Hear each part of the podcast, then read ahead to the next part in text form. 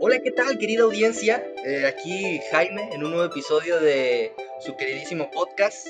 Sean bienvenidos a otra edición de Un Podcast Fuera de Clase, la pizza del entretenimiento con su piña de la divulgación. Hola, ¿qué tal, bonita audiencia? Quédense a descubrir el mundo de la investigación desde una perspectiva diferente. El día de hoy vamos a platicar con el doctor Gibran Gracián sobre pues, lo que viene siendo la óptica, la industria, cómo sobrevivir al doctorado en México jugando Pokémon Go, entre otros temas. Si quieres escuchar más de un podcast fuera de clase, en el futuro, síguenos en las redes sociales por Facebook, YouTube, Spotify y Apple Podcast. Y bueno, ahora sí adentrémonos a lo que viene siendo a nuestro invitado, pues en resumen, el doctor Graciano es la hostia. el doctor Graciano, aquí presente, hizo la licenciatura en electrónica en el Instituto Tecnológico de Nogales. Eh, hizo una maestría y un doctorado en óptica y actualmente trabaja en el Centro de Investigación Científica y de Educación Superior de Ensenada. Oh por Dios, oh por Dios, justo cuando venimos diciendo su currículum, cae una tormenta en mi locación. ¿Es una señal del destino acaso? Gibran, ¿cómo estás? Hola, bastante bien, muy contento de pues de recibir y aceptarle esta invitación para estar aquí con ustedes y compartir un poco con, con su público. Sí, sí, exactamente, el gusto es nuestro y pues nos sentimos extasiados de tenerte, de tenerte aquí, de tenerte como nuestro segundo invitado, de los invitados más importantes que vamos a tener en este programa, porque pues son los que nos van a ayudar a, a hacer el boom, ¿no? Efectivamente. Y pues bueno, entre, entre todos los temas hoy vamos a hablar un poquito de lo que viene siendo tu trabajo como investigador, porque no hay que olvidar que estos serie de capítulos son entrevistas a investigadores para conocer un poco más de su vida en general. Entonces, Gibran, no sé si fueras tan amable de platicarnos un poquito de qué es lo que realizas en el laboratorio como doctor. Ah, sí, claro. Bueno, este, aunque propiamente no estoy ahorita como investigador, ahorita estoy trabajando como técnico ahí en el departamento de óptica en CICESE. Y llegué en una etapa muy interesante porque es una etapa donde se está iniciando una extensión de un laboratorio nacional este laboratorio nacional pues es de litografía y micromaquinado óptico y pues llegué justamente en esta etapa al arranque eh, desde cero, ¿no? Me tocó participar desde cero y pues ahí vamos, ahí vamos trabajando, ya, ya instalados varios equipos, unos equipos pues muy interesantes con unas características muy peculiares y que eh, pues no hay muchos de estos equipos en, el país, son pocos los equipos que, cuenta eh, México con esas características, mm, es equipo muy sofisticado y pues me, da mucho gusto, ¿no? Empezar, empezar este proyecto desde cero, ¿no? Estar desde sus orígenes. Y nos mencionas ahí dos palabritas, bueno, o dos frases que la audiencia pues no esté ni siquiera familiarizado, ¿no? Con, con esto. Nos dices algo sobre micromaquinado óptico, ¿no? ¿Qué, qué clase de obreros diminutos se usan en estas micromáquinas o, de dónde viene este nombre? Ah, bueno, sí, eh, pues justamente es eh, el nombre viene eh, pues del hecho de poder construir dispositivos en escala micrométrica, ¿no? Eh, es decir, del orden de 10 a la menos 6 metros. Dispositivos hay muchísimos eh, y maneras de micromaquinar, de producir estas piezas tan pequeñas, pues también hay varias técnicas, pero justamente lo que se pretende en este laboratorio es hacerlo por medio de, la óptica, eh, más específicamente con, por medio de rayo láser, ¿no? Crear, cortar, este, piezas con, con esta escala tan diminuta. Órale, eso sí suena muy de, del futuro, ¿no? Estamos hablando de maquinar con un rayo láser. ¿Qué, qué está, qué está pasando aquí? Hace, hace un momento estaba platicando con mi abuela un poquito de, de, lo que íbamos a hablar hoy y me dice, este, micromaquinado. Dijo, ah, es maquinar en chiquito, me dices. Le digo, sí, abuelo, me dice, no, nada más se acordó de la chiquitolina del Chapulín Colorado, pero viene a hablarnos de rayos láser, la, la, o sea, que, que, la ciencia está avanzando pasos agigantados. Y ahorita México, que seas de los que forman parte, vaya, ahora sí que del personal que se está encargando de sentar las bases en esta área dentro del país, pues es magnífico. Magnífico, Jaime, magnífico, me encanta, me encanta, me encanta. y bueno, la gente también tal vez nos estará preguntando pues cosas, se estará cuestionando sobre rayos láser, pues yo creo que la mayoría de nosotros lo escuchó en los Power Rangers o, o no sé, aquellos que jugaban videojuegos. ¿Cómo, cómo funcionan estos rayos láseres, Gibran? Es, es, un proceso bastante interesante porque es una fuente de luz ah, completamente artificial las características que tiene este rayo láser es pues como lo hemos visto mucho ya sea en nuestras manos, porque muchos de nosotros hemos tenido algún rayo láser en nuestras manos que a veces compramos en, alguna feria o en algún puesto en la calle, eh, porque pues la tecnología está, un, está ahorita en un momento en el que pues ya los rayos láseres son del dominio público. Sin embargo, pues hay, hay muchos tipos de rayos láseres, unos muy sencillos, unos muy complejos, pero todos ellos tienen cuatro características muy importantes que lo distinguen mucho de todas las demás fuentes de luz, de luz que hay en, el universo. Eh, estas cuatro características son la alta direccionalidad, que es como lo vemos, por ejemplo, cuando apuntamos estos, estos láseres en la noche y vemos que el láser propaga por una eh, longitud tremenda sin que las diverja, sin que las se abra el rayo láser continúa muy fina su trayectoria por hasta por kilómetros, ¿no? Sin, sin abarcar un, área grande. Entonces, esa es una de las características que lo hace muy distintivo, la direccionalidad. La otra es algo que le conocemos como cuasi monocromaticidad. Es la fuente de luz eh, en el universo que se acerca más, más a ser monocromático. Pero ¿qué es esto de monocromático?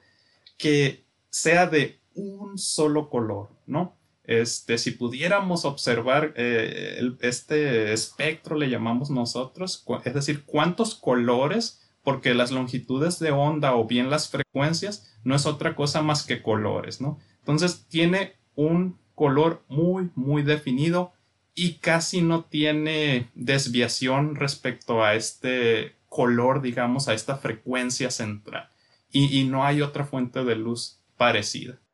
Y la otra característica es la, coherencia. La coherencia, este es un, término un poco más especializado, pero digamos que el rayo láser está conformado por muchas ondas electromagnéticas, es decir, ondas compuestas por un campo eléctrico y un campo magnético que están vibrando, están oscilando en el tiempo. Pero eh, estas ondas, este, decimos nosotros que son coherentes entre sí cuando, digamos, están oscilando, están vibrando al mismo ritmo. No es necesario que, digamos, marchen eh, al mismo tiempo o que marchen juntas, sino que estén marchando al mismo, al mismo compás, digamos. Y cuando eso se logra, tenemos una fuente de luz coherente que pues trae muchísimas ventajas, ¿no? Y, no hay otra fuente de luz en, el universo que sea coherente. Y por último, y me parece que es una de las más obvias, la alta intensidad. Los rayos láseres se caracterizan también por eso, por ser muy, muy, muy, muy, muy intensos. Ok, entonces todo este cúmulo de propiedades que mencionas que tienen los rayos láser es lo que hace posible que ese rayito de luz que muchas veces pues, podemos ver a simple vista eh, sea el que pueda maquinar las cosas a escala micrométrica, ¿no? En teoría. Sí, esas, estas características que acabo de mencionar no, nos ayudan, ¿no? A, poder eh, micromaquinar, a poder manipular la materia a esa escala y construir eh, elementos de ese tamaño esas características son las que lo permiten. Ok, entonces con esto tendríamos, por así decirlo, la herramienta, ¿no? El rayo láser. Ese es como el martillo y el cincel con el que vas talando la, la escultura. Pero ahora, ¿cómo ves lo que estás haciendo? Porque pues tenemos a Miguel Ángel, ¿no? Hace sus esculturas, él con sus ojos ve a simple vista lo que se anda aventando. Pero tú en el laboratorio de micromaquinado, volvemos a la chiquitolina, o sea, te tienes que tomar algo para hacerte chiquito, poder ver todo, con un microscopio óptico basta. ¿Qué, cómo se hace eso? Sí, este, muy buena pregunta, Jaime. Eh, es, es muy interesante porque bueno, respondiendo a una de tus preguntas, sí, con un microscopio óptico pudiera ser suficiente para observar ese detalle. Sin embargo, es bastante impráctico montar un microscopio en la zona del micromaquinado, pues prácticamente por los espacios, ¿no? Los espacios son un poco reducidos, eh, entonces este, sería un poco impráctico tener un microscopio, pero sí se pudiera. Eh, ¿Cómo le hacemos entonces? Pues previamente nosotros tenemos el diseño. ¿Qué es lo que queremos construir? La forma. Y esas instrucciones pues las guardamos eh, dentro de una computadora para que la computadora se encargue de realizar esos desplazamientos, esos movimientos por medio de unas eh, monturas capaces de desplazarse en el rango de nanómetros es decir, tres órdenes de magnitud más pequeño. En teoría, entonces pudiéramos llegar a ser nanomaquinado óptico, pero aquí el problema viene con el rayo láser, porque es bastante difícil. Eh, hay quienes han hecho algunas aproximaciones de poder enfocar un rayo láser en, en esa escala nanométrica. Es una cosa bastante complicada, tanto que ahorita es un tema de investigación muy fuerte, ¿no? Entonces ahorita la limitante es cuán pequeño podemos enfocar al rayo láser. Ahorita en el laboratorio pues estamos en una escala micrométrica. Este, sin embargo, vamos a ver si luego podemos llegar a algo todavía más pequeño. Pero no lo estamos viendo. Previamente nosotros creamos el diseño y ese diseño, esas instrucciones se los enviamos a una computadora que está controlando a estas monturas que se desplazan en tres ejes, ¿no? X, Y y Z, con tamaños ahorita micrométricos, pero pueden hacerlo nanométrico. Wow, no, pues, pues qué interesante y no, bastante bien explicado, y pues bueno, para aquellos que se quedaron como que con la dudita de qué es esto del micromaquinado y cómo podemos, más bien no, no viendo, pero cómo tal operarlo desde afuera, pues pues así, así de simple, ¿no? Es un programita, ¿no? Supongo Gibram de, de, de computadora que se encarga de estar moviendo, desplazando estas, pues estas monturas, ¿no? Estas monturas. Sí, correcto. Así es. Es un programa al cual se le insertan las instrucciones para que haga estos, estos movimientos. Entonces, digamos que nos imaginamos, planeamos qué es lo que queremos, eh, ejecutamos esas instrucciones y vemos el resultado final, pero digamos que de momento no podemos estar viendo cómo se va construyendo. Se puede, sí, pero de momento pues eh, eh, sería, se necesitaría un poco más de inversión y de momento pues no, no es necesario. Ok, muy bien. Muy bien, Giran, pues ya, como lo, como lo mencionaste casi al final de la explicación, volvemos al eterno debate entonces de qué tan abajo podemos llegar y y qué tan arriba también en la ciencia, ¿no? En este caso es qué tan, qué tan chiquito podemos hacer las cosas, cada vez más y más especializado el conocimiento para llegar a esos extremos. Muy interesante. Pero, bueno, ¿qué les parece si ahora pasamos al siguiente tema? Eh, pasamos del trabajo actual que realiza el doctor Gibran a un poquito su trayectoria académica. Por aquí dijimos en la introducción, Gibran, que tú pues te aventaste una ingeniería en electrónica, ¿no? Así es. O sea, actualmente estás haciendo trabajos de, de, óptica, en general manejas láseres en micromaquinado. ¿Cómo, ¿Cómo es que te decidiste en primer lugar a estudiar una licenciatura en electrónica y cómo saltaste de eso a terminar en, en, la óptica, en el mundo de la óptica? Bastante curioso, ¿no? Cómo, cómo fueron todos esos pasos, saltos y giros. Porque, pues la verdad es que cuando yo estaba en la primaria, a mí no me gustaban las matemáticas, yo las odiaba. Ah, todavía no sé bien por qué, este, pero es muy interesante, pues, voltear y ver atrás cómo odiaba yo las matemáticas y ahorita pues también, eh, no lo han comentado, pero pues también me desempeño como profesor de matemáticas, ¿no? Eh, pero bueno, eh, eso es por un lado, que es algo que me gustaría compartirles, ¿no? Que yo en la primaria odiaba las matemáticas. Por diferentes razones, cuando llegué a la preparatoria, terminé amando las matemáticas. A mí me parece que fueron los profesores que tuve en la preparatoria, la manera en cómo ellos este, eran capaces de transmitir esos conocimientos y despertar el interés entre, pues entre casi todo el grupo, entre casi toda mi generación, pues me llegó a, a, a, pues a, gustar demasiado las matemáticas, tanto que estuve a punto de irme a estudiar una licenciatura en matemáticas. pero pero pues este yo de niño era bastante curioso, me gustaba mucho pues destripar aparatos y juguetes. Entonces por ahí vi que había una carrera que involucraba muchas matemáticas, pero también involucraba manipular aparatos, destripar y construir cosas, que era la que es la ingeniería en electrónica, ¿no? Y pues así fue como terminé en ingeniería en electrónica debido a estas circunstancias. Eh, y estando ya en la carrera en ingeniería en electrónica, eh, ya casi para terminar, llevamos un curso, eh, un curso de optoelectrónica.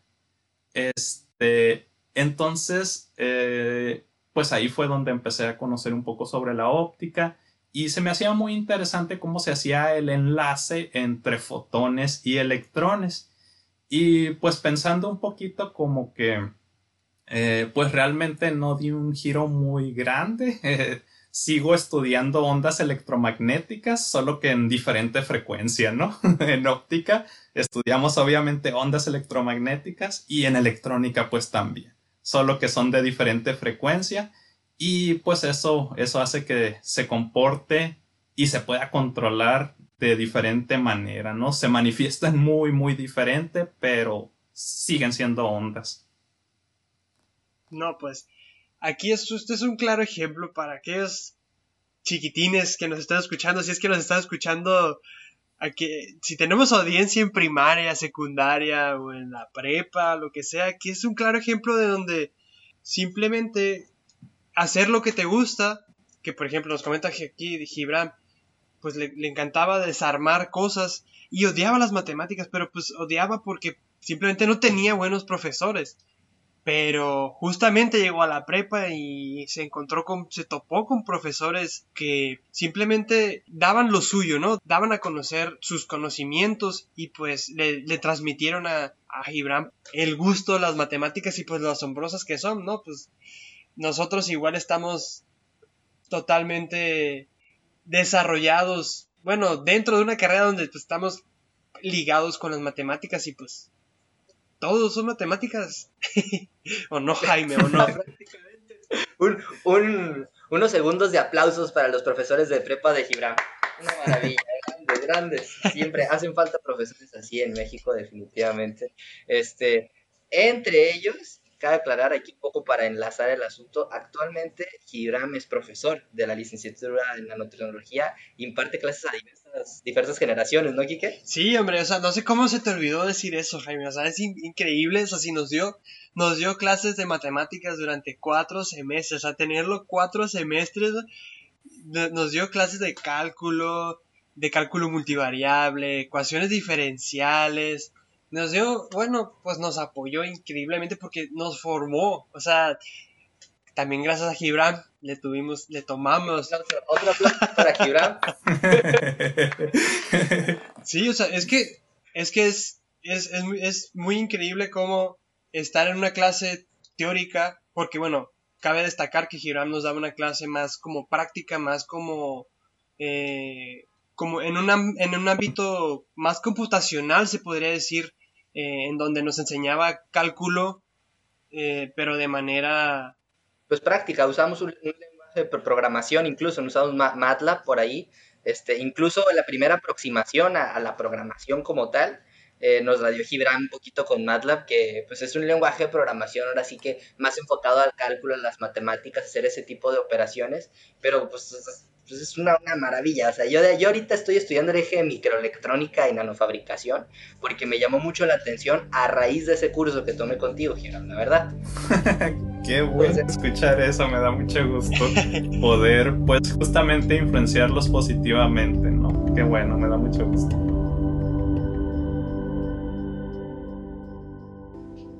Pero bueno, ahora sí que, eh, hablando de otro tema, este, sabemos que tienes un doctorado en óptica. Estabas hablando de ya palabras mayores, no es un posgrado y un posgrado en México. Muchos de nuestra generación, Enrique no me va a dejar mentir, eh, están optando por irse a estudiar al extranjero, maestrías, doctorados, etcétera, porque pues tal vez en el país este, se percibe un, aura de, pocas posibilidades este, en ese ámbito precisamente. Tú que lo hiciste de esa manera, eh, ¿Qué nos podrías contar al respecto? un poco sobre tu camino ninja en el, en el tránsito este del postdoctorado en México.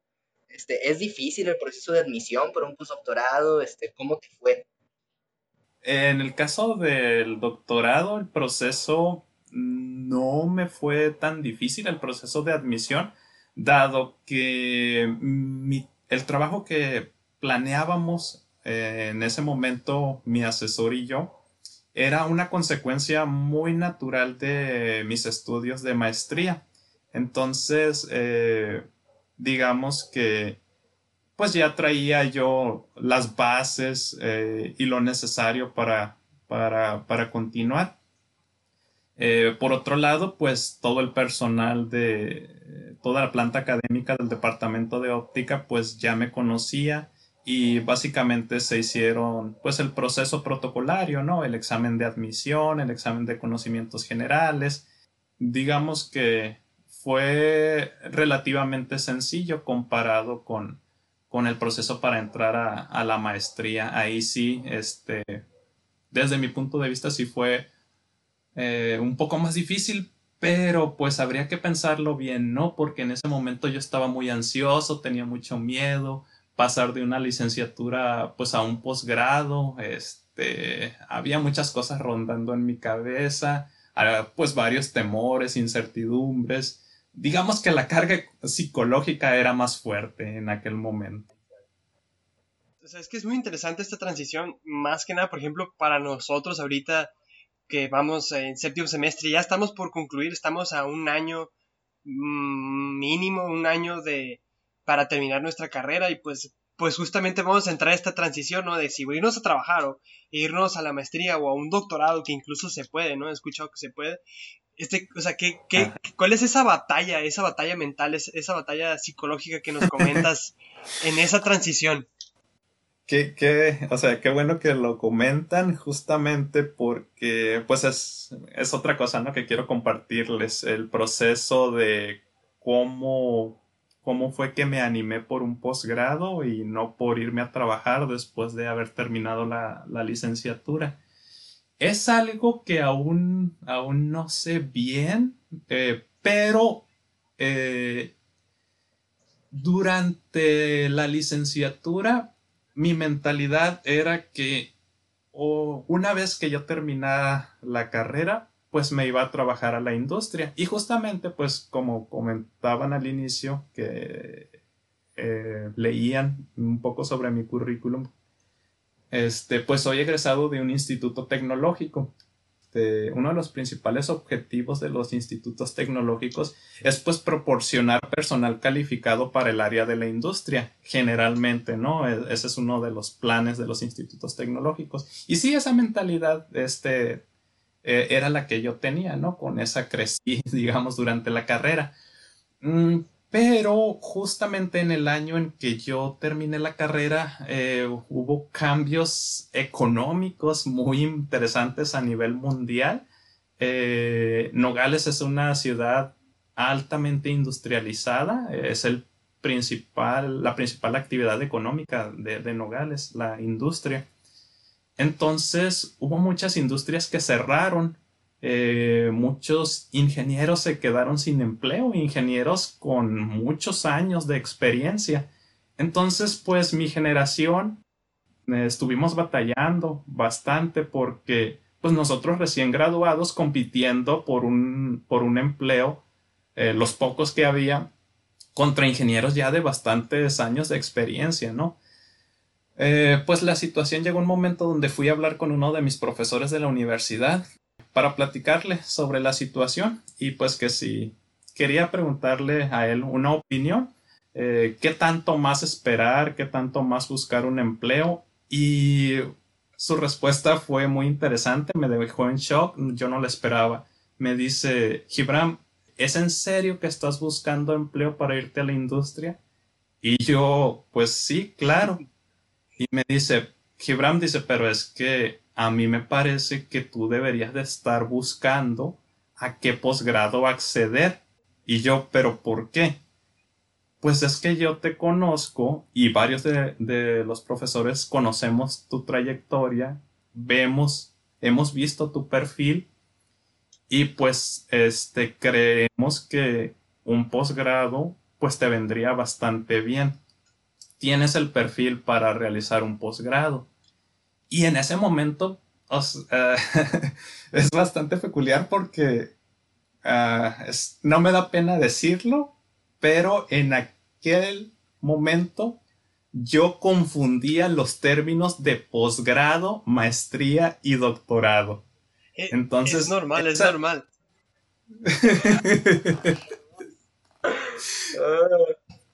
Eh, quizás sea en parte por la cultura, ¿no? De que generalmente uno piensa que la educación inicia en el kinder y termina en la universidad con una carrera, con una licenciatura, pero pues ya luego uno se da cuenta que hay otros, hay otros escalafones más que uno pudiera sufrir. Pero sí, justamente ese profesor fue quien digamos, empezó a, mostrarme más un panorama que yo desconocía, que yo estaba incluso confundido. Y sí, lo reconozco, sí. Una de las principales razones por las cuales eh, ahora estoy eh, en esta área de, de, la investigación, haber cursado una maestría y un doctorado, fue por ese profesor que, que me animó, ¿no? Me animó y más que animarme, me mostró un panorama completamente diferente, ¿no? El, área de la investigación. De hecho, pues eh, yo tenía la idea de que venía a Ensenada, al CICES, a hacer una, una, maestría y yo me regresaba. Según yo me iba a regresar a Nogales, a la industria, pero no. Estando en la maestría me di cuenta que la investigación, la ciencia, pues me gustaba mucho era algo pues muy fascinante para mí, tanto que pues me quedé para el doctorado. es que es que sí, o sea, sí es cierto eso que comentas de que mucha gente se queda con la idea de que pues se estudia hasta la universidad y ahí se acaban los estudios y y, de hecho pues existe toda una vida laboral, o sea, se puede decir, o sea, claro, es, es un trabajo, ser investigador es, es, un, es un trabajo, entonces eh, después de lo que es la universidad, pues, pues te haces maestro y te haces doctor y, es prácticamente esa, es, en esa vida, bueno, en esa etapa de la vida estás realizando una investigación, estás haciendo una aportación a, algo científico. Bueno, no, no necesariamente científico, pues, pero estás haciendo una aportación, ¿no? Estás creciendo y estás subiendo un nivel de tu, pues, un nivel académico, ¿no? Exacto, precisamente. Incluso creo que, así como lo mencionabas en un principio, esa duda de que muchos creen que llegas a la licenciatura, a la universidad, y ya date por bien servido, crack, ahora sí ponte a chambear, este, empieza a ganar dinero, por favor, salte de la casa de tus padres, consíguete un carro, ya cuando tengas todo piensa en una esposa tal vez, y ya te quedas así de que, órale, órale, órale, órale, entonces ya sigue eso en la vida, ya sigue eso, pero, o sea, ese profesor te, enseñó la, cómo saltar la brecha prohibida, ¿no? Y pasar a, ahora sí, a conducirte al doctorado, y pues tal vez tal vez no muchos tienen esa oportunidad, pero pues necesitamos siempre ese empujoncito, ¿no? Que llegue ese fotón, ese rayo de luz y que nos ayude a brincar y, darle a lo que sigue. Qué analogía, ¿eh? Qué analogía. Sí, sí, justo ahorita. No estaba ensayado. ¿eh? Sí, sí, justo ahorita con, los temas de óptica y todo eso, que un fotón y vámonos. ah, qué caray con el doctorado. Oye, Gibran, y ahorita hablando de tu doctorado, este, alguna, ¿no tendrás por ahí alguna anécdota de, la maestría o el doctorado? Sabemos que te fuiste a, Ensenada y pues a, estudiar, ¿no? Continuar con tus estudios. Pero así que tú te acuerdes de algo que, te haya ocurrido, ya sea en, el doctorado, en la maestría o en tu vida dentro de, dentro de Ensenada, algo que te, te haya quedado aquí en el cerebro marcado. Ah, sí, claro, claro que sí. Este, fueron los primeros meses de, la maestría. Eh, pues yo estudié ah, la maestría ahí en CICES por medio de, una beca con ACID y esa beca pues la mantienes mientras tengas un promedio mínimo. Ahorita han cambiado las reglas, ya no recuerdo muy bien cuáles son las reglas que están ahorita, pero eh, a mí me tocó, este, me tocaron las reglas de que eh, si tu promedio era eh, menor a, a 8 u 8.5, no recuerdo bien cuál era el mínimo, perdías la beca y ya no la podías recuperar. Este, bajaba tu promedio y ya no había manera de que la recuperaras. Este, y pues básicamente, pues quedabas fuera de, de la institución, quedabas fuera del posgrado, no por, no por eh, el, por haber eh, perdido la beca, sino porque eh, era difícil, es difícil dedicarse a un posgrado, este, y pues aparte tener que trabajar, ¿no? Para poder, pues para poder mantenerte, ¿no? es un poco difícil y depende, ¿no? De los posgrados, depende de los institutos. Total que pues la presión era muy fuerte porque yo sabía que si perdía la beca pues prácticamente quedaba fuera, ¿no? No era que si se me echara para, para afuera, pero pues ya no iba a tener la manera de poder seguir estudiando por el área económico, por el aspecto económico. Entonces la presión era muy fuerte y recuerdo que pues había varios compañeros que que pues nos brindamos apoyo, ¿no? Apoyo moral porque el cambio, el cambio fue bastante brutal, ¿no? Porque veníamos mm, de una formación de ingeniería y pasamos a, un posgrado donde eh, pues el perfil era más que nada físico. Este, el área de las ciencias, este, pues sí, eh, fue un cambio bastante severo y, le sufrimos, le batallamos. Y recuerdo muy bien que un compañero me decía, Gibran, dice, ay, dice, creo que ya andamos como cucarachas fumigadas. Y yo, ¿cómo? ¿Cómo es eso?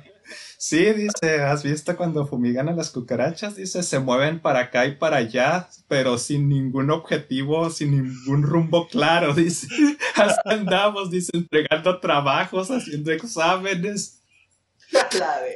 Pero, pues, a la, tratando de sobrevivir. Y sí, sí le digo, recuerdo que le dije, sí le digo, qué, qué buena analogía haces. Justamente así andamos, le digo, como cucarachas fumigadas. Porque la carga era muy, muy fuerte. Afortunadamente, a medida que fuimos pasando los trimestres, pues, este, nos fuimos adaptando. Órale, pero entonces, ¿qué onda? O sea, ya sin beca te armaste, conseguiste algún trabajo. No, no, no, no perdí la beca, no, no perdí la beca. La, la, beca siempre la mantuve, pero pues la presión era bien alta, ¿no? Porque si perdía la beca, pues para mí eso implicaba quedar fuera del posgrado, ¿no? Claro, claro. Sí, pues es que aquí lamentablemente, pues en México, pues teníamos la universidad y nuestros papás nos echan, ¡fum! nos echan a la puerta así, váyanse, a ver cómo le hacen. Híjola, ¿eh? Adiós. Está difícil eso, está difícil. Sí. Sí, no, la presión horrible, horrible, lo del promedio. Oh, creo que para un estudiante hablar de promedio muchas veces puede ser hablar de éxito pero muchas otras veces es hablar de llanto, de sudor, de lágrimas, de ya basta, de déjame en paz, maldito promedio, deja de pegarme, ayuda, estoy, tranquilo. sí, Y, un ejemplo pues también, este, mm, pues muy claro, ¿no? Era que yo venía de un promedio, de un promedio de universidad y de preparatoria pues bastante alto. Y, y a, y aún así, ¿no? Este, eh, la posibilidad de perder la beca era, era pues muy cercana, ¿no? Esa posibilidad. Por aún, o sea, mantener un promedio de 8, 8.5. Eh, no, de hecho, no es que era un promedio, ahora lo recuerdo bien. me confundo un poco porque las reglas han estado cambiando. No, era, era, era No, no, les mentiría. No recuerdo muy bien porque han cambiado muchas las reglas, pero había, había varias peculiaridades que, te ponían al borde de la navaja. si reprobabas una materia, creo que ya, ya perdías la beca, aun cuando el promedio te diera algo de ese tipo. Eh, había muchas cosas que lo volvían muy crítico. Si no pruebas tu curso de mandarín avanzado en dos meses, estás bueno. maestría. ¡Ah! Y ya, me imagino, ¿no? Llegas tarde a la primera hora de, clases y, no, pues ya perdiste la beca, joven, ya pues puedes pasar a buscar un trabajo en McDonald's y intentar vivir con tu vida y tu, tu, tu posgrado. Sí, olvídate, olvídate, se conectan las, porque si repruebas una, vales, y si el profesor de la materia dice, a mí me faltas a clase dos veces y la tienes reprobada, no, ya, gracias, no manches.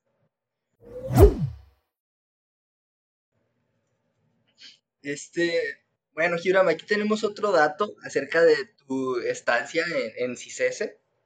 Y se trata de este, un congreso, ¿no? O sea, es, es, común, hablando de carreras de estudiantes, que muchos asistan a congresos, ¿no? No es tan común que sean ellos quienes, los, quienes lo realicen, quienes lo organizan. Entonces nosotros encontramos que en CICESE eh, ustedes, imagino que tu generación, tal vez un, capítulo estudiantil, algún grupo de, estudiantes, se encargaban de, un congreso regional de óptica. ¿Qué recuerdos tienes de este evento? Ah, este...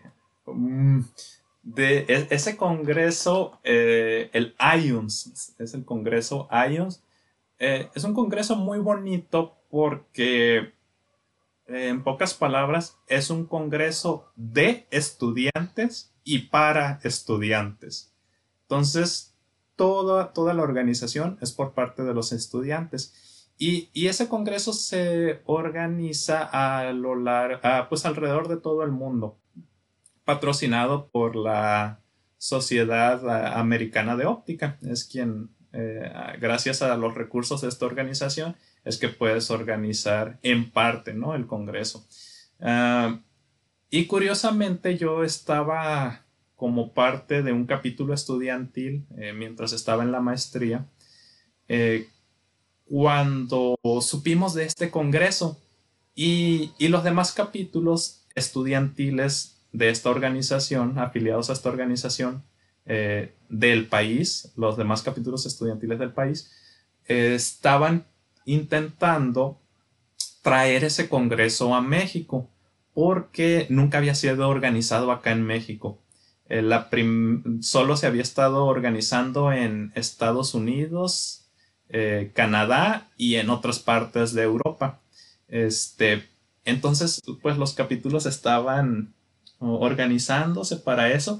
Y recuerdo muy bien que yo era miembro de, de este capítulo estudiantil cuando la presidenta, es mi, es mi amiga, la, estimo mucho, la presidenta Liliana, eh, en aquel momento ella era la presidenta, eh, me envía para escuchar opiniones porque la reunión se organizó en el marco de otro congreso. Y pues ella me manda con la idea de que le informe qué estaba sucediendo. Este, pero pues pasaron muchas cosas, ¿no? Pasaron muchas cosas en esa reunión de tal manera que yo regresé a Ensenada con, digamos que con el paquetote del Congreso, ¿no? Entonces ah, llega la presidenta, ¿sabes qué le digo? El Congreso se va a hacer acá en Ensenada. Pero ¿cómo me dices si tú ibas nada más a informarte? Y le digo, pues ya no supe cómo pasaron las cosas, pero pues el próximo año el Congreso años, le digo, se va a organizar acá este, ya, ya acordamos con los demás capítulos de México y pues vamos a hacer la gestión. O sea que todavía falta que lo aprueben, sí, le digo, falta que lo aprueben, pero pues, este, eh, pues ya, ya vamos a dar ese paso. Y sí, afortunadamente sí, eh, cada año se cambia el, presidente de ese capítulo estudiantil y pues ese año me tocó, ¿no? después de Liliana yo fui el presidente, merecido me lo tenía por haberme traído ese paquetote acá. y sí, sí, pues me tocó organizar eso eh, en conjunto con los demás capítulos estudiantiles de México, pero pues el peso más fuerte era para nosotros porque el Congreso se iba a organizar aquí en, en Ensenada. Eh, híjole, la presión fue horrible porque eh, parte del alma de ese congreso es que a los estudiantes que asistan se les debe de proporcionar una beca para que puedan trasladarse al lugar y para que puedan pues subsistir esos días. Eh, pues conseguir los recursos para estudiantes que venían de otros países fue muy desgastante, muy, muy desgastante me imagino que es un rollo de ir a buscar patrocinadores, ir a hablar con, empresas, no sé, con gente. Sí, así es, y es muy difícil, es muy difícil, obviamente, pues digamos que te regalen dinero, ¿no? Para eso, es difícil. Pero lo hubo, ¿no? Lo hubo y fue muy sorprendente, ¿no? Como hay empresas que sí están, sí están conscientes, pues que es parte de la formación de los estudiantes hacer eso y pues se comprometieron a estas empresas y apoyaron. Sí, pues para, para aquellos que nos están escuchando que pues no saben qué es lo que es un congreso, son muchísimas presentaciones de proyectos, de investigaciones, son charlas, son pláticas, presentaciones de pósters, en donde pues como, como ya lo comenta Gibran, donde invitan estudiantes y pues ellos presentan en lo que ellos están investigando, vaya, eh, y justamente pues esto se llevó a cabo ahí en CICES en Ensenada ya todo dar en todo lo que nos cuentas ahorita de la trayectoria, así que por la maestría del doctorado. Pero ahora sí, dejando un poquito de lado todo el tema de la academia, de la investigación, de las trayectorias que, que te llevaron al lugar en donde estás ahorita, este, ¿por qué no hablamos un poquito de tu vida personal y de tus pasatiempos, no? sabemos que no todo gira en torno a la investigación, o sea, ya hay un mundo allá afuera, hay otras cosas, o sea, los investigadores sí tal vez pasan un buen de tiempo en el laboratorio, como Gibran, micromaquinando cosas con su láser, pero, este, ¿qué, qué, qué más hay fuera del laboratorio?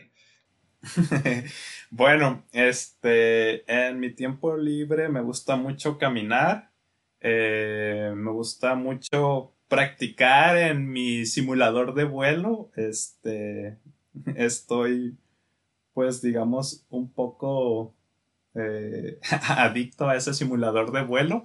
Porque, pues, también es, esa es otra, fue en su momento una posibilidad, ¿no? De que yo quise estudiar en algún momento piloto, piloto aviador. Eh, pero bueno, quizá por eso es que ahora conservo tanto ese gusto por, por la aviación y pues Estoy ahorita este, con un simulador de vuelo. Y pues también otra cosa que me gusta hacer es eh, Pokémon Go, ¿no? Jugar ah. este, este juego a través de celular.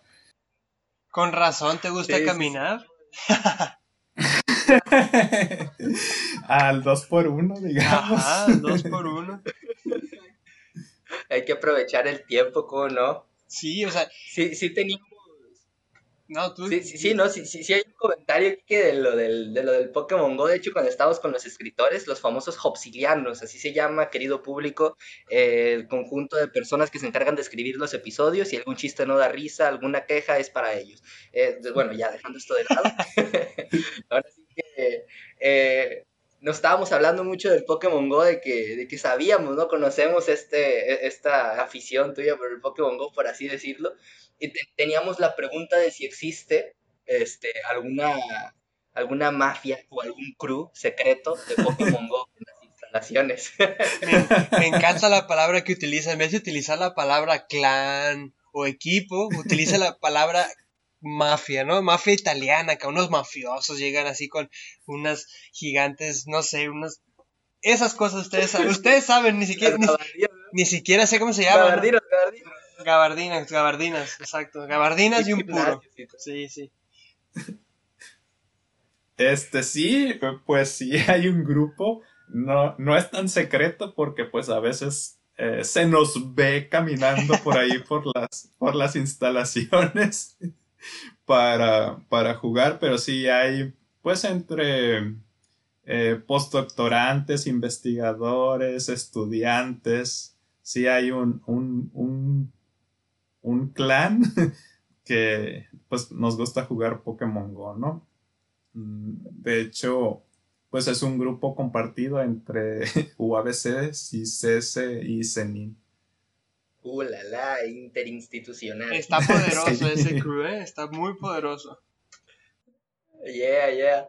Este, bueno, hablando ahora un poquito del simulador de vuelo, que es otra cosa que se me hizo bien interesante ahorita que la dijiste.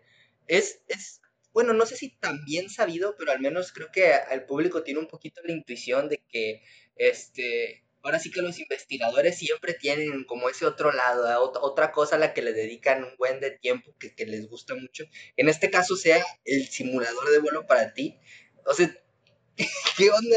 ¿Cuántos, no sé, vuelos simulados te has aventado? ¿De verdad le, le, pones mucho tiempo al simulador? Eh, no, sí, este, sí. No podría decirte un número porque desde eh, estoy jugando desde la universidad. Entonces, pues han sido bastante, bastantes horas, ¿no? las que les he dedicado. Y pues es que la verdad es que el simulador es, es eh, bastante bueno, es muy, muy, muy realista. Eh, tanto que por ahí he sabido que hay escuelas de aviación en donde antes, antes de que a un estudiante le suelten un avión real, lo ponen frente a este simulador, ¿no? Justamente en este simulador. Nada más que pues en mi caso estoy limitado a que yo estoy frente a una computadora y ellos pues tienen todo, todos los dispositivos alrededores para simular pues las partes del avión. Pero en esencia el alma, el software pues es el mismo, ¿no? Es un software comercial. Entonces sí, han sido varias horas este, las que les he dedicado, pues porque es muy real y pues como es muy real, hay que practicar mucho para no terminar estrellándote en medio del desierto. Ah, en medio, dice en medio del desierto, ¿no? ¿Ya, ya practicaste tu vuelo a, Colombia? a varios países y a varios lugares, este, con climas a veces no tan favorables, pero bueno.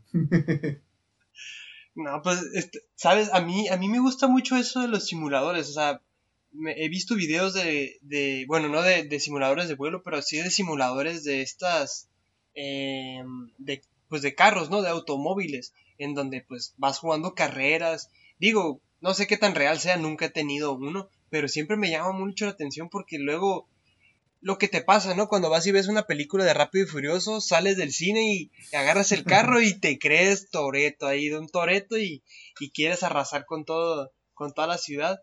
Pero eh, qué interesante, la verdad está. A mí me, me llama mucho la atención ¿no? eso de los simuladores y de la pues todo lo virtual, que podemos hacerlo virtualmente, ¿no? Y, y también pues ya pasándonos a, otras cosas en las que haces dentro de tu tiempo libre, encontramos por ahí, investigándote en el internet. Hicimos nuestra tarea. Sí, hicimos la tarea. Que por ahí en el 2016 ganaste un concurso de la Sociedad Mexicana de Física en donde pues que trataba de hacer una fotografía científica. ¿Podrías contarnos este de dónde salió esta, esta fotografía? Lamentablemente pues para la audiencia pues no, no la pueden ver, ¿no? Estamos en un podcast pues pero ahorita, ahorita se las describimos y Gibran se las irá describiendo a ver cómo, cómo se la imaginan. Si, es posible, si, es, si la plataforma lo permite, tal vez la vean de, de foto de capítulos. Si Gibran está de acuerdo, Está bonita. ¿Qué, nos puedes contar al respecto de esta fotografía? Ah, claro que sí, claro que sí. Pueden colocarla este, ahí para que el público la pueda ver. Ah, esta fotografía me gusta mucho porque eh, hay muchos colores, ¿no? Y pues particularmente soy óptico, estudio la luz, estudio los colores, entonces pues sí, los colores me gustan mucho. En esta fotografía ah, lo que hay son dos ah, digamos a grandes rasgos, dos cubos, dos cubos como de vidrio. Aparentemente son, pudieran parecer que son dos cubos de vidrio, eh, los cuales están reflejando eh, líneas de diferentes colores, pero es una fotografía bastante colorida. Los colores son, son, son, son muy, este, muy intensos, digamos, y, y las tonalidades no, no tan comunes, ¿no? Este, tiene unos tonos azul, verde y rosados muy interesante, pero pareciera que estos dos cubos están colocados sobre, sobre, digamos, esta malla de, colores, es como una malla de colores. Eh, en esencia, esos dos cubos de vidrio, pues no, no es vidrio, de hecho, es eh, un cristal llamado calcita, pero no es la calcita la que le confiere que puedan reflejar estos, estos colores tan bonitos. Eh, no, sino que estos, estos cubos fueron creados con otra intención y debido a eso les depositaron en cada una de sus caras unas capas muy delgadas de, ciertos materiales para mm, aprovechar mejor la luz que incide sobre él. Eh, de hecho, están fabricados para que incida luz que nuestro ojo no puede ver, luz infrarroja. Y como están diseñados para esas longitudes de onda, para esos colores que nuestro ojo no puede ver, cuando le llega luz blanca, que es eh, la combinación de todos los colores que nosotros podemos ver, produce este efecto secundario de separar la luz blanca en sus diferentes eh, colores y es lo que se ve en la, en la fotografía. Eh, como les comento, a grandes rasgos pudieran pensar que son dos cubitos de vidrio este, que están reflejando muchos colores.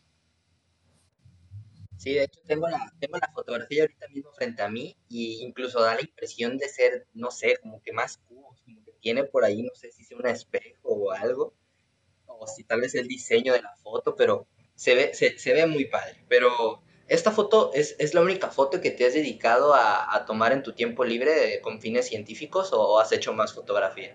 Eh, no, tengo, tengo más fotografías. Este, de hecho, pues esa me gustó mucho, eh, supe del concurso y la sometí. No es que no es que haya sabido del concurso y haya tomado la foto específicamente para meterla. De hecho, ya tenía como un año con esa fotografía guardada ahí en mi celular. Eh, cuando me enteré del concurso, pues la sometí ahí. Y de hecho, también he tomado algunas otras parecidas, pero eh, digamos usando los mismos elementos, pero en diferente configuración para tratar de darle algunos, digamos, toques más artísticos. Pues qué bonito, ¿no? Haciendo arte con ayuda de la ciencia o haciendo ciencia con ayuda del arte, no sé cómo decirlo. de hecho puede estar un poco confusa esa, esa terminología y es parte, ¿no? Es parte del arte y de de la percepción que podemos tener cada uno de nosotros sobre lo que pudiéramos considerar como bonito o hermoso. Pues sí. Y pues ahorita pues ya bajando el ritmo un poco, ya estamos llegando al final de este podcast. Este, nos queda un puntito por cubrir que ahorita está en el trending topic de los twitters, que es la cuarentena. Estamos todos pues encerrados, ¿no? Y pues creo que a todos nos está, ha estado afectando de algún modo o de otro. ¿A ti cómo te ha ido en la cuarentena? Eh, pues eh, justamente este simulador de vuelo y el Pokémon Go han sido grandes aliados para, para permanecer en casa. Este pues viviéndola, soportándola, aguantándola. El trabajo pues sí se redujo pues considerablemente porque los mi trabajo pues es principalmente experimental. Al ser yo técnico pues necesito estar ahí en el laboratorio pues dándole mantenimiento, operando a, a los instrumentos que hay ahí y pues todo eso se ha limitado de momento pues voy un par de horas eh, ciertos días debido a que pues de momento así es el protocolo. Y pues cuando no, eh, como les decía, jugando en el simulador, jugando al Pokémon Go, eh, haciendo lo que se pueda de ejercicio y pues así. Pues sí, es que es, sí, está, sí está feo, la verdad, porque pues estamos muy limitados a, lo que podemos hacer y fue un cambio bien abrupto pues de lo que solíamos hacer a lo que ahora pues nos permite hacer este confinamiento. O sea, como dices tú, pues siempre manténganse pues distraídos con algo, hacer ejercicio un ratito, echarle un ratito a los videojuegos, como tú también dices, se te presenta la oportunidad de ir unas horas a, hacer trabajo, sea, trabajar, eh, pues también hay que aprovecharlo.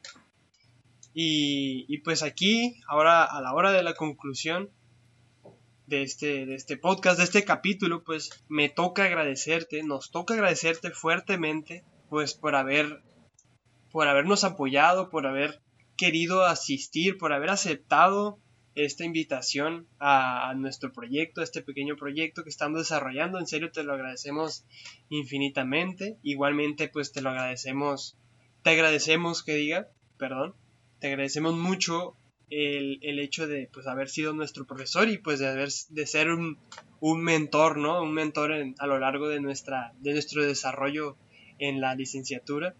Este, pues también te agradecemos mucho y pues no, ojalá pudiéramos incluir aplausos aquí, pues, pero... pero pues sí, te agradecemos mucho por todo eso que, que te menciono. No, pues muchas gracias a ustedes. La verdad que cuando supe de su proyecto, pues me emocioné mucho. Porque precisamente eh, justo el tema que acabamos de tocar sobre la cuarentena, pues son, son, son estos proyectos los que pueden ayudar a, pues a, gran, a, un gran número de personas a, a que su cuarentena sea, sea más llevadera, ¿no? Este, y pues muy contento de participar este, con ustedes, con mucho gusto compartir mis, mis experiencias con ustedes y con su público. Y muchas gracias por, por su invitación, la verdad que me sentí muy, muy, muy honrado. pues sí, bravo, bravo. No hay de qué, aquí estamos, ya sabes, aquí estamos para, para estarnos apoyando unos, unos a otros. Y a manera de resumen de lo que vimos en el podcast, pues escuchamos sobre el trabajo de investigación actual que, está realizando el doctor Gibran. Nos platicaba un poco sobre su, su trayectoria académica, su transición de la licenciatura a los posgrados. Igualmente nos habló mucho de su doctorado, cómo es que pudo organizar, planear un congreso de óptica. Hablamos de el otro lado de la vida de un investigador, de un académico, que pues es la vida, ¿no? Todos tenemos una vida, todos tenemos ese lado, y pues sus pasatiempos, como es hacer un poco de ejercicio, jugar Pokémon Go, sobre todo pues hacer este, utilizar este simulador de vuelos. Es, es bastante interesante todo esto y pues sin más que añadir, no sé si quieras comentar algo más, Hiram, añadir algo más. Eh, no, ya de momento me parece que hemos tocado los puntos más, pues digamos, más relevantes. Este, únicamente despedirme de, ustedes y de, la audiencia, ¿no? Eh, obviamente, otra vez agradeciendo infinitamente por esta oportunidad. Pues no hay de qué, Gibram, y para todos aquellos que nos están escuchando, les, también les agradecemos y les repetimos que nos sigan en las redes sociales, en Facebook, en YouTube, en Spotify, Apple Podcasts y en la plataforma de preferencia en donde nos quieran escuchar o donde nos estén escuchando, pues ahí síganos para que no se pierdan de nuestros episodios y pues que les vamos a estar trayendo más invitados y les vamos a estar trayendo más información.